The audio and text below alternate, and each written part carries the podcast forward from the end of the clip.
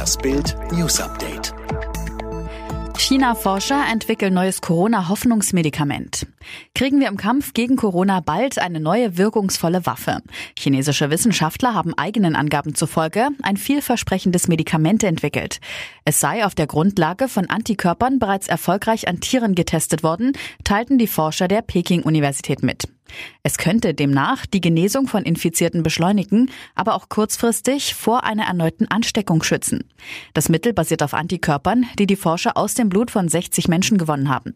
Die Wissenschaftler hoffen darauf, dass das fertige Medikament schon Ende des Jahres zur Verfügung stehen kann. Politiker fordern Prostitutionsverbot. Zerstört das Coronavirus jetzt das älteste Gewerbe der Welt? Angesichts der Schließung von Prostitutionsstätten fordert eine Gruppe von Bundestagsabgeordneten von Union und SPD ein Sexverkaufsverbot und Ausstiegsprogramme für Prostituierte. Der während der Corona-Krise verhängte Shutdown für Prostitution dürfe nicht gelockert werden, verlangen sie in einem der deutschen Presseagentur vorliegenden Brief an die Regierungschefs der Länder. Sie befürchten andernfalls Infektionsherde.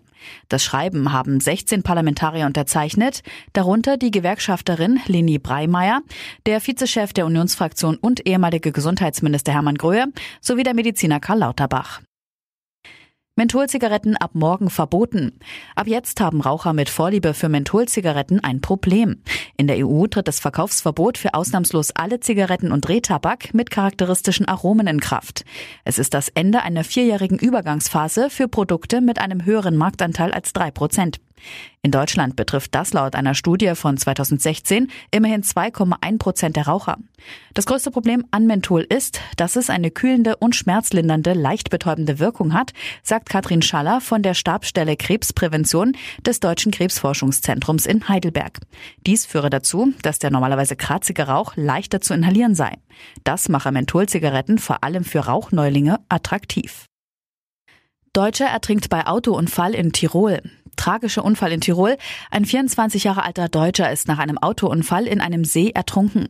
Wie die Polizei mitteilte, verlor der junge Mann wohl wegen zu hoher Geschwindigkeit in einer Linkskurve die Kontrolle über sein Auto.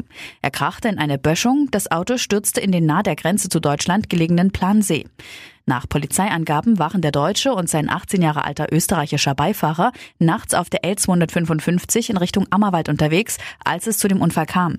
Der Beifahrer konnte sich über den offenstehenden Kofferraum aus dem sinkenden Auto retten. Der 24-Jährige aber ging mit dem Wagen unter.